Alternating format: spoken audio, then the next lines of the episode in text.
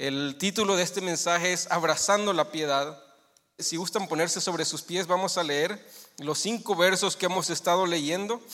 Lo encontramos en 2 Timoteo 3, 1 al 5.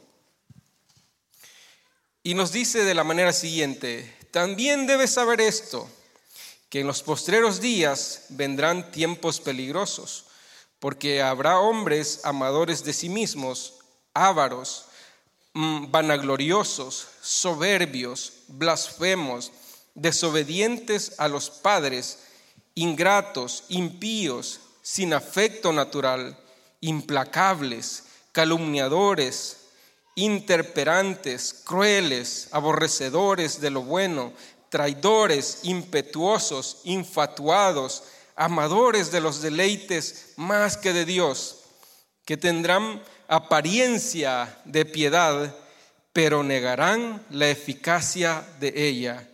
Y Pablo le dice a Timoteo, a estos evita. Padre bueno, gracias por esta hermosa noche que nos permites estar en tu casa, Dios. Gracias porque pusiste el querer como el hacer en nosotros y nos has traído hoy aquí. Te ruego, Señor, que seas tú hablando a nuestras vidas y transformando nuestro andar, Señor, contigo, para que podamos cada día ser más como tú, ser santos, Señor. Te lo pido en el nombre de Jesús. Amén. Pueden tomar sus asientos. Yo tengo una, ah, un PowerPoint eh, creo que va a estar ahí eh, en, la, Pueden pasar el, siguiente. Eh, ustedes ven ahí, hay un, hay un carbón a un lado y hay un diamante al otro lado. Los dos, el carbón y el diamante, están formados de carbono. Los dos son iguales, son idénticos.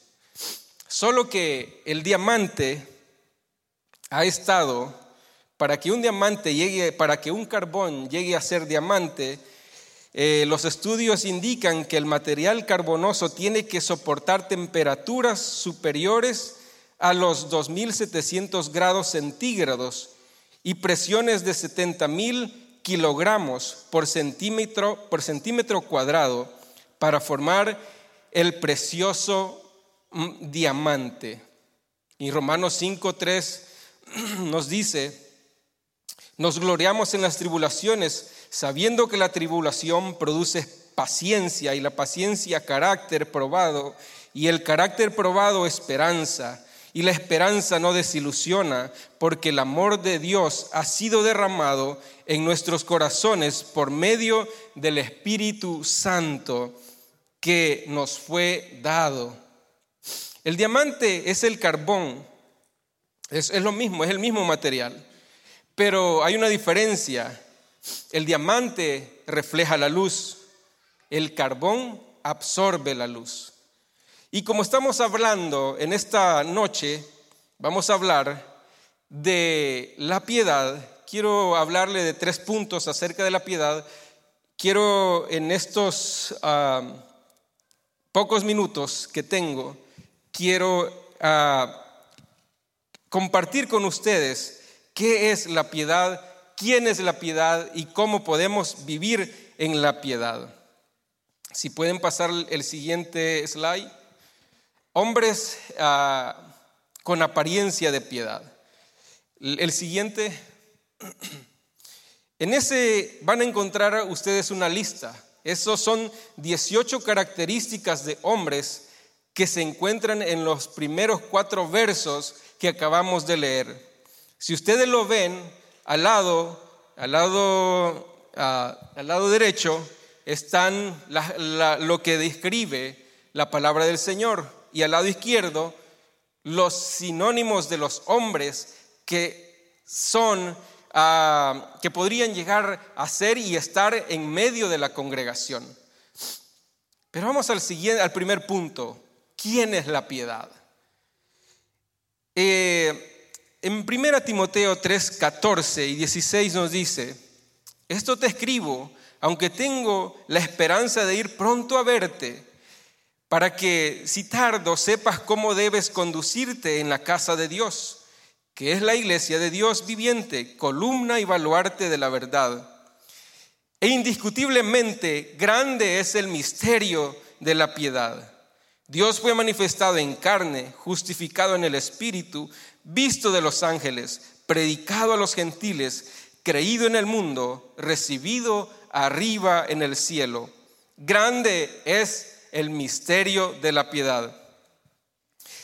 Este misterio mm, eh, no es lo que la palabra misterio eh, se refiere. Este misterio es un misterio que Dios lo da a conocer a los hombres. Este misterio no es como algo que dice, qué misterioso que andas hoy, ¿verdad? Que no me quieres decir lo que andas haciendo. No, sabe que este misterio Dios lo ha revelado.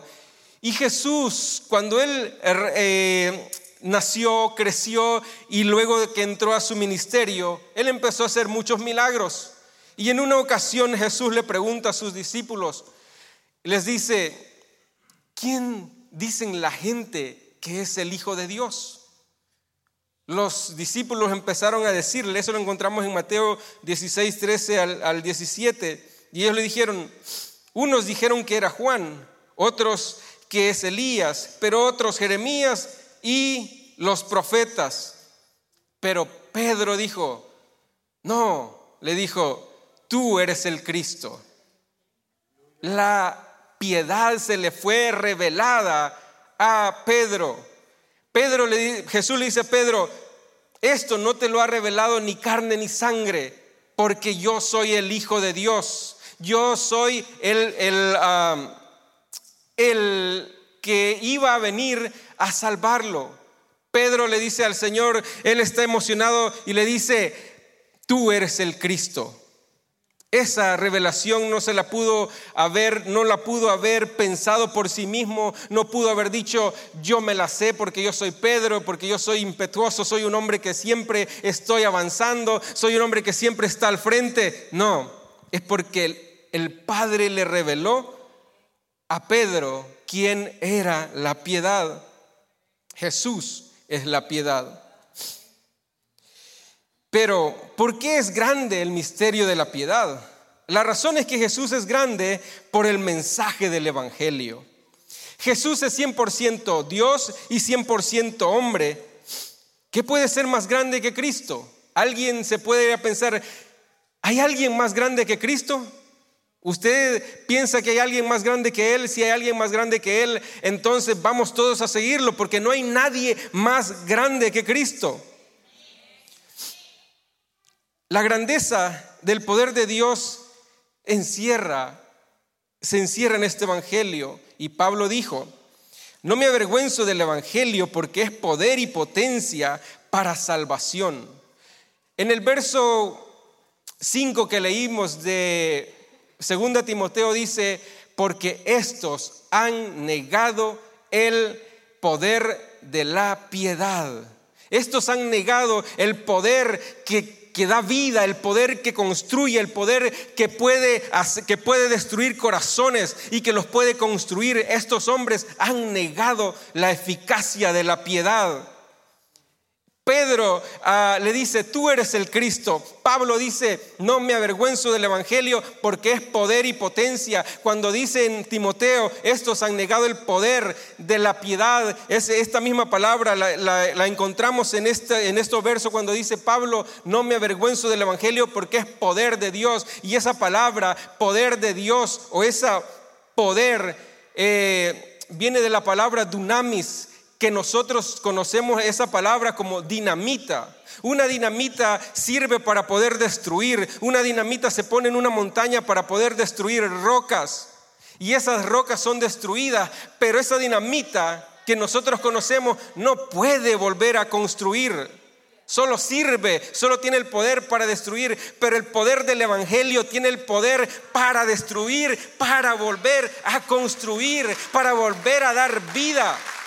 Es por eso que cuando nosotros venimos a los caminos del Señor, venimos todos destruidos, venimos todos acabados, no tenemos esperanza, no tenemos salvación, no tenemos nada, lloramos y, sufrimos sin esperanza, pero cuando venimos al Evangelio, el Evangelio nos, nos transforma, el Evangelio nos da vida, el Evangelio levanta, el Evangelio hace que usted vuelva a sonreír. Ese poder, ese poder que muchos han negado, es el poder que nosotros hemos abrazado y que hoy podemos entender que es Cristo el poder. Dios es grande, Él es maravilloso. El evangelio, el evangelio encierra salvación y condenación.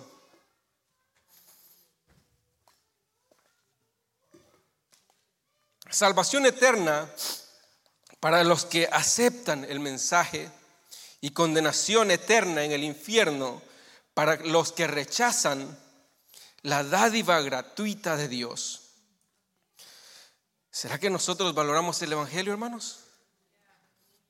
Podemos hacer esa pregunta. Vamos al número dos. ¿Qué significa piedad? Del griego eusebia es la conducta que surge de una relación correcta con Dios. Es la suma total del carácter y las acciones religiosas y produce un estado de felicidad tanto presente como futuro. Es devoción a Dios, que resulta en una vida que es agradable a Él. Eso es piedad. La piedad nos permite amar la disciplina. En, ah, Timoteo 4, 7 y 8, primera Timoteo dice, ejercítate para la piedad, porque el ejercicio corporal para poco es provechoso, pero la piedad para todo aprovecha, pues tiene promesa de esta vida presente y de la venidera. Ejercítate, le decía Pablo a Timoteo, haz tus ejercicios espirituales pero hazlo con el menor peso posible. Pablo usa este ejemplo de, los atletas de aquel tiempo, cuando él veía que los atletas corrían para ellos poder avanzar más rápido. Algunos de ellos corrían desnudos. Y hoy en este tiempo eh, lo podemos ver en las Olimpiadas, cuando usted ve a alguien corriendo, ellos tienen la, ropa más ajustada, la ropa más, más liviana y corren de, un, de una manera que van corriendo y van rompiendo el viento porque ellos quieren ser los primeros en llegar a la meta. Pablo le dice a Timoteo, despójate, que corre, pero corre y, despójate de todo el peso del pecado. En, Hebreos, el escritor de, de Hebreos 12, en el capítulo 12, verso 1 y 2 nos dice, por tanto, nosotros también teniendo en derredor nuestro tan grande nube de testigos, despojémonos de todo peso y del pecado que nos asedia y corramos con paciencia la carrera que tenemos por delante. Despojémonos de todo peso del pecado y corramos con paciencia la carrera. El, el cristiano, nosotros estamos en una carrera.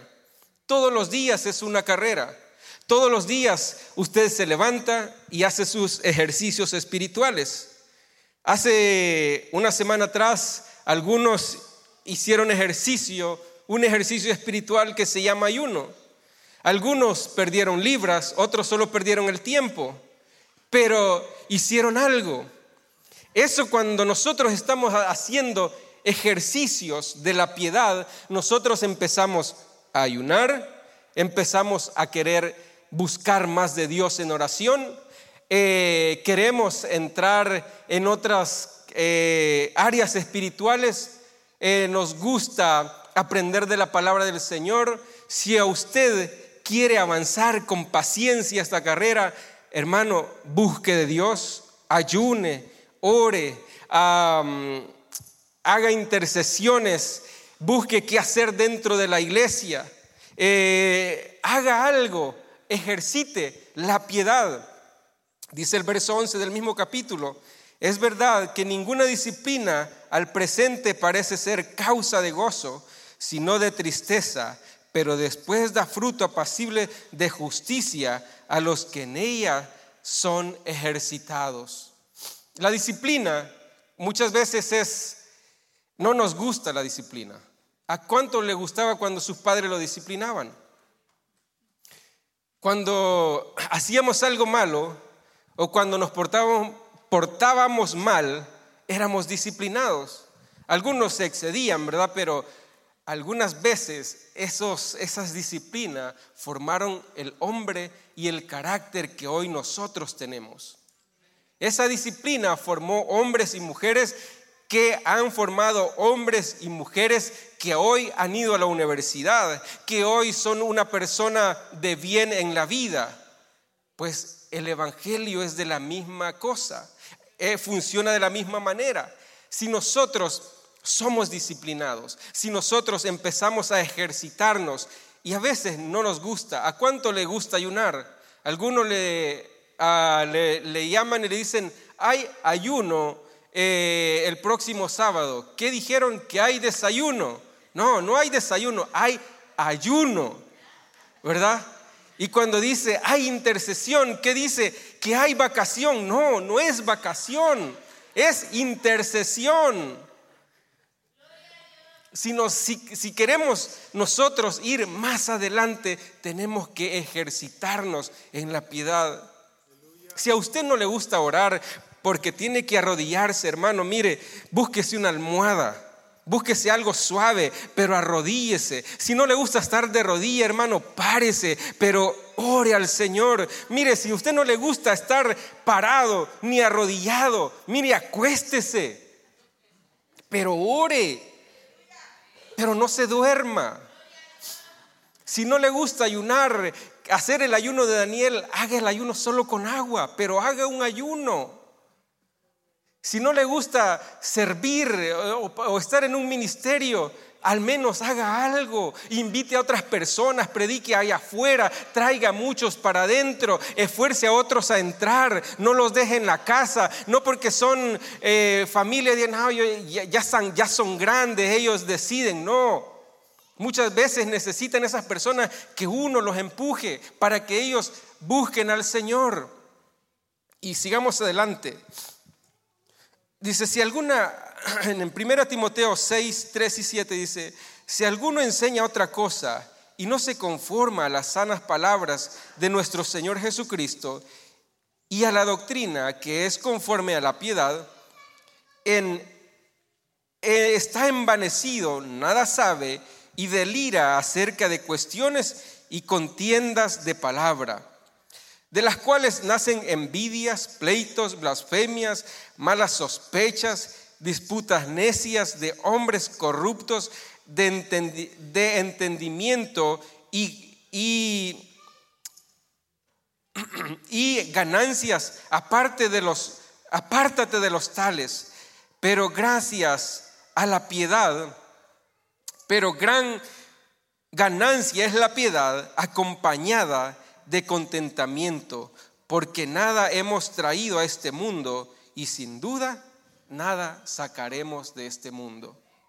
Si alguien, porque tiene eh, su, ah, cuenta llena y dice, le quiero poner más, no sea que le pase como aquel que dice, que dijo, ah, he construido graneros y tengo mucho ahora y me voy a construir otros. Y al otro día le dice, necio, mañana te toca morir. ¿De quién será lo que ha ganado? Póngase a pensar en eso, disfrútelo ahora que está con vida y que tiene salud.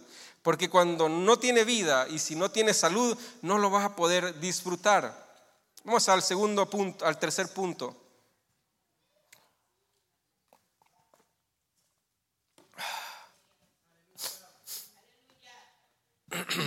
¿Cómo podemos abrazar la piedad? El principio de la sabiduría es el temor de Jehová. Lo encontramos en ah, Proverbios 1.7. El temor de Jehová hace que el hombre se pregunte.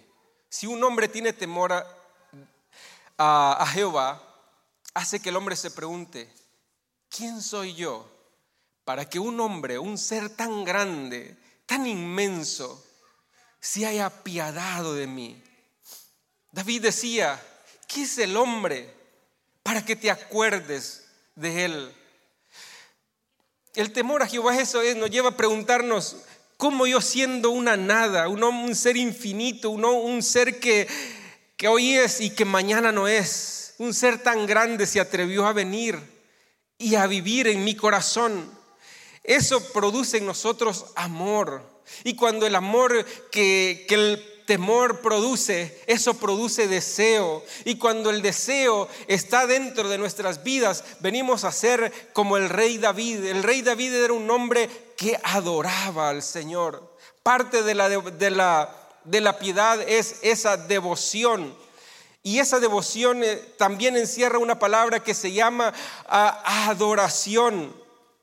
Cuando hay temor, cuando nace el amor y cuando nace el deseo, nos lleva a ser como David, que él decía, cuánto anhelo estar, aunque sea un día en tu casa, porque es mejor estar un día en tu casa que mil fuera de ella, porque es mejor anhelarte. David decía, Te anhelo como el siervo brama entre las corrientes límpidas. Mi corazón te anhela. En el Salmo 63 de él decía, porque te anhela más, porque te anhelo más que a mi vida, porque yo te he visto en el santuario. Cuando él huía de Saúl, él se acordaba de la casa del Señor, del santuario de Dios, y él decía, oh, cuánto anhelo estar y verte en el santuario. ¿Cuántos de nosotros anhelamos ver al Señor dentro en, en esta casa?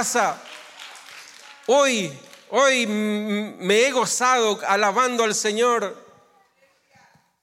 Se siente la presencia del Señor en este lugar y no solo en este lugar, se siente desde ese lugar.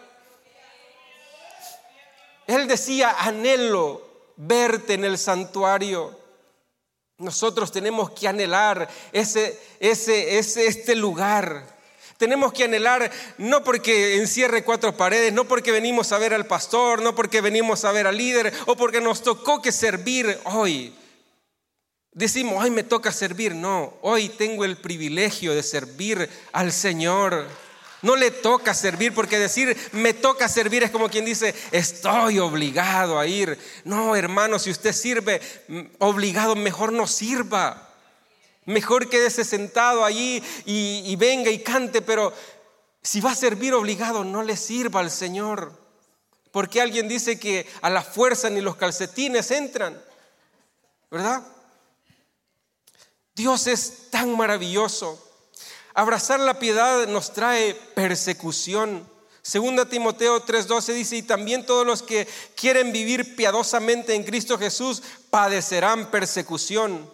En 1 de Corintios 4, 11 y 14 dice, hasta el momento presente pasamos hambre y sed, andamos mal vestidos, somos maltratados y y no tenemos dónde vivir. Nos agotamos trabajando con nuestras propias manos. Cuando nos ultrajan, bendecimos. Cuando somos perseguidos, los soportamos. Cuando hablan mal de nosotros, tratamos de reconciliar.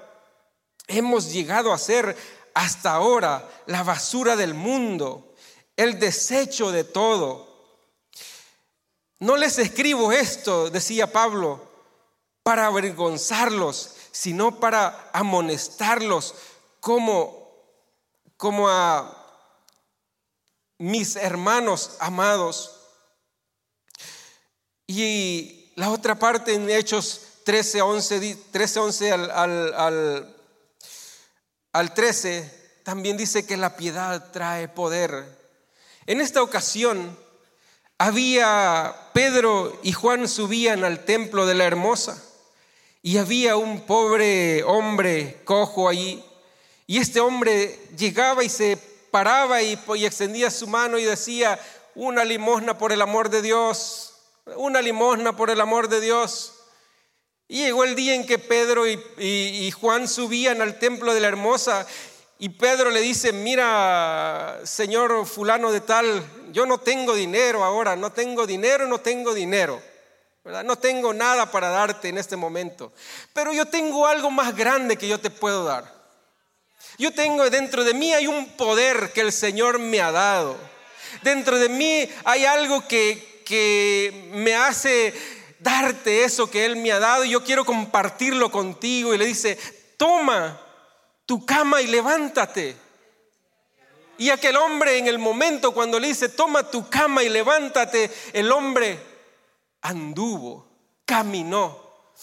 Aquel hombre Y se hizo un alboroto en el, en el, lugar. Ese eh, fue algo eh, que, nada, que, que nunca había pasado. Y este, estos hombres fueron, Pedro y Juan fueron llevados y, dijeron, pero ¿cómo pasó esto? ¿Cómo sucedió esto? Y dice, y teniendo asidos a Pedro y a Juan, el cojo que había sido sanado, todo el pueblo atónito concurrió a ellos al pórtico que se llama de Salomón. Viendo esto, Pedro respondió al pueblo, varones israelitas, ¿por qué os maravilláis de esto? ¿O por qué ponéis los ojos en nosotros como si nuestro poder o piedad hubiésemos hecho andar a este no era por el poder o, por la piedad de ellos, no. No era porque ellos lo pudieran hacer, sino porque ellos habían conocido quién era la piedad. Ellos habían conocido al Cristo de la gloria. Ellos habían caminado con Jesús. Pedro había caminado sobre las aguas. Pedro había visto a Jesús transformado allá en el monte. Pedro había visto a Jesús cuando los ángeles subían y bajaban. Pedro había visto el poder de Dios y ese poder de Dios, de dos, un capítulo antes dice que de, de cuando ellos estaban en el aposento alto, dice que vino un viento recio que ellos vieron y sintieron. Y dice que ese poder que entró en ellos hizo que ellos fueran transformados. El Espíritu Santo entró en ellos y de repente ellos empezaron a predicar el Evangelio. Entró un poder, entró un denuedo, entró unas ganas, unos deseos, como a usted le entran esos deseos de predicar el Evangelio. Ese mismo poder que entró en ellos también funciona en nosotros. Ese mismo poder funciona en mi vida, en su vida, en la vida de su familia, en la vida de sus hijos, en la vida de quien usted quiera compartir este poder del Evangelio. Dios nos da poder y muchos niegan ese poder. Si hemos abrazado la piedad, mire, yo tengo dos manos, tengo dos pies. Si un día mi mano derecha dijera, yo no quiero moverme, pasaría que yo caminaría así y andaría así. Y si un día mi pie derecho dice, yo no quiero caminar, entonces, ¿qué haría? Saltaría, pondría mi pie así, porque mi mano y mi pie no quieren andar, no quiere, no quiere andar y no quiere moverse. Mi mano y mi cuerpo son parte integral de mí. Pues entonces, usted y yo somos parte integral del cuerpo de Cristo. Mire, hay personas que dicen, no sé por qué me siento estancado. No siento que puedo crecer en este lugar. Aquí no hay oportunidad para avanzar en el, en el ministerio. Más la razón es que no quieren compromiso, quieren brillar sin presiones como el carbón. Si nosotros vamos a andar en el misterio y vamos a adorar al Señor, usted que está hoy en esta noche, si ha venido por primera vez, si ya tiene mucho tiempo de estar aquí, Busque un ministerio donde poder servir. Mire, hay, hay diferentes ministerios donde usted puede servir. No diga, yo no avanzo en este lugar, es que yo me tengo que ir de, esta iglesia, yo me tengo que ir porque aquí yo no avanzo. Y es que porque a veces no queremos, ah, no queremos, decimos, no avanzo porque lo que queremos es estar aquí donde estoy hoy que me miren. ¿Sabe que a mí me da, eh, me da nervios? Ustedes, si ustedes estuvieran en mi lugar, eh, ustedes estuvieran dentro de mi cuerpo, ustedes supieran que yo estoy temblando. Pero ¿sabe qué me hace hablar? El poder del Evangelio que habita en mí. Pero yo no vine ayer. Yo no, yo no vine al mediodía y le dije al pastor, pastor, yo quiero hacerme miembro de su iglesia, pero yo quiero predicar esta noche. Si yo vengo y le digo al pastor eso, el pastor conociéndolo se me quedaría viendo y me diría, ¿en serio? ¿Verdad? No, para llegar es un proceso. Y como dijo Pablo, como un abortivo, yo soy el último. ¿Verdad? Dios ha sido bueno conmigo, ¿sabe?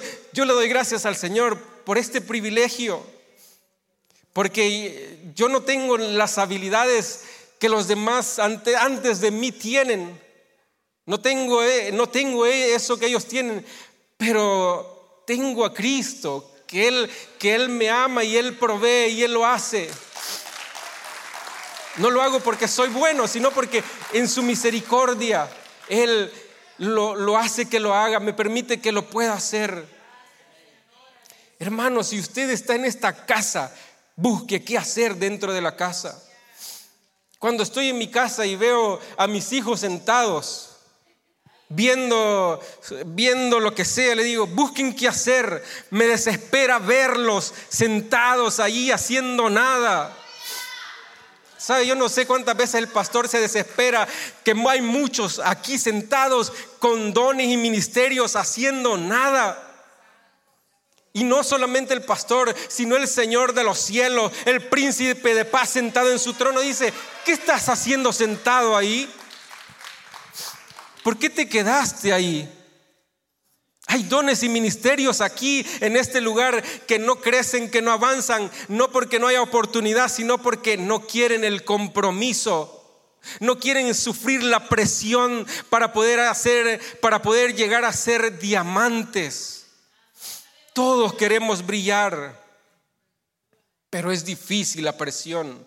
Ay, es que hermano, es que tratar con los hermanos es cosa dura. Y si yo le pregunto a algún líder de un ministerio, hermano, ¿cómo le va con los hermanos? Hermano, no me pregunte porque tratar con ellos es cosa difícil. Pero también tratar con el líder es cosa difícil. Hay líderes que también son difíciles. Y hay líderes debajo de líderes que también somos difíciles. Somos eh, somos la piedra en el zapato del líder algunos. Y que le estorbamos. Pero sabe que si corremos con paciencia la carrera, por eso dice Pablo, corran con paciencia la carrera, que van a llegar al premio supremo, van a llegar a ver al maestro. Para caminar Jesús tres años y medio con Judas, ¿creen que ustedes, ustedes creen que fue fácil para Jesús? sabiendo que Él era quien lo iba a traicionar. Jesús dijo, porque a todos los que me diste, ninguno se perdió, sino al que iba a perderse. Sabía que Judas lo iba a traicionar. Pero sabe que Jesús caminó con Judas tres años y medio. Y no solamente caminó con Judas, sino que también era su amigo. Sabe que era tan su amigo era tan su cuate como dicen a los guatemaltecos, ¿no? Era tan suchero como dicen los salvadoreños. Era tan su ah, pana como dicen los, los venezolanos. ¿Verdad? Que le dice, Pedro, mira, fíjate que yo necesito que alguien se encargue del dinero, que necesito que alguien sea el tesorero. Y le dice, ¿será que te puedes encargar de la bolsa? Y, Judas le dijo, sí, Señor, tú sabes que yo puedes confiar en mí. Jesús sabía que, que Judas metía la mano allí en el, en, el, en el dinero. Pero él caminó con él. Y para terminar, hermanos, por aquellos hombres que han negado la piedad, he escrito esto. Pasen a la última a la última. No sé si logran verlo, pero se los voy a leer. En la iglesia de los postreros días se puede encontrar gente amadores de sí mismos, narcisistas que se mueren por ellos mismos. Esta gente desea que la semana tuviera diez días para facturar más. Se llenan de placer al ver su cuenta con muchos ceros, pero son tan avaros que no dan una ofrenda, mucho menos el diezmo. Y es más, no se comen una dona por no perder el agujero.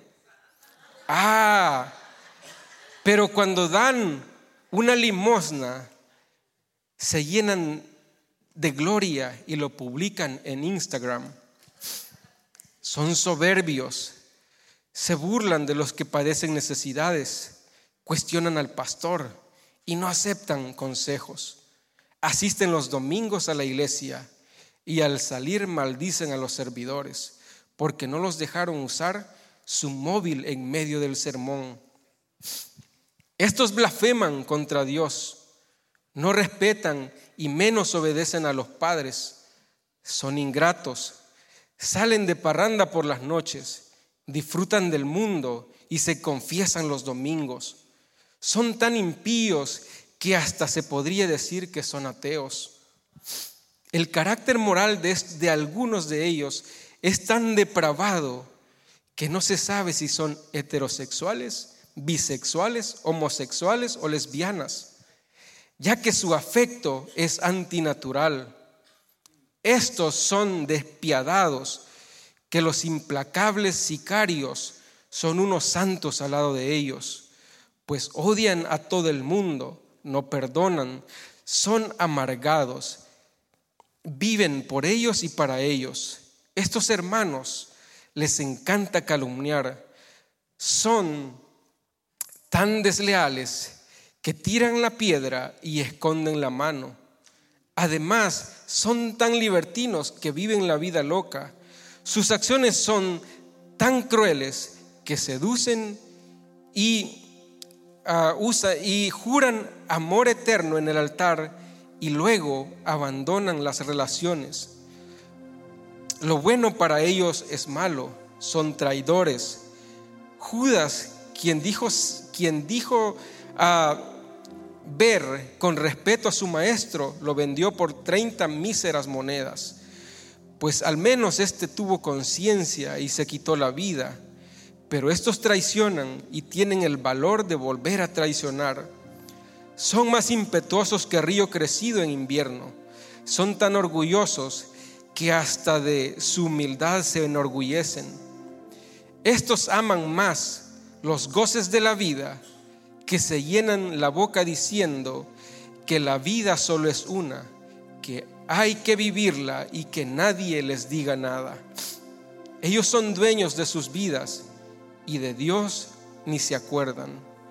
Olvidan que la vida no termina cuando se deja de respirar. Son despiadados. Con estos hermanos será mejor que no te juntes.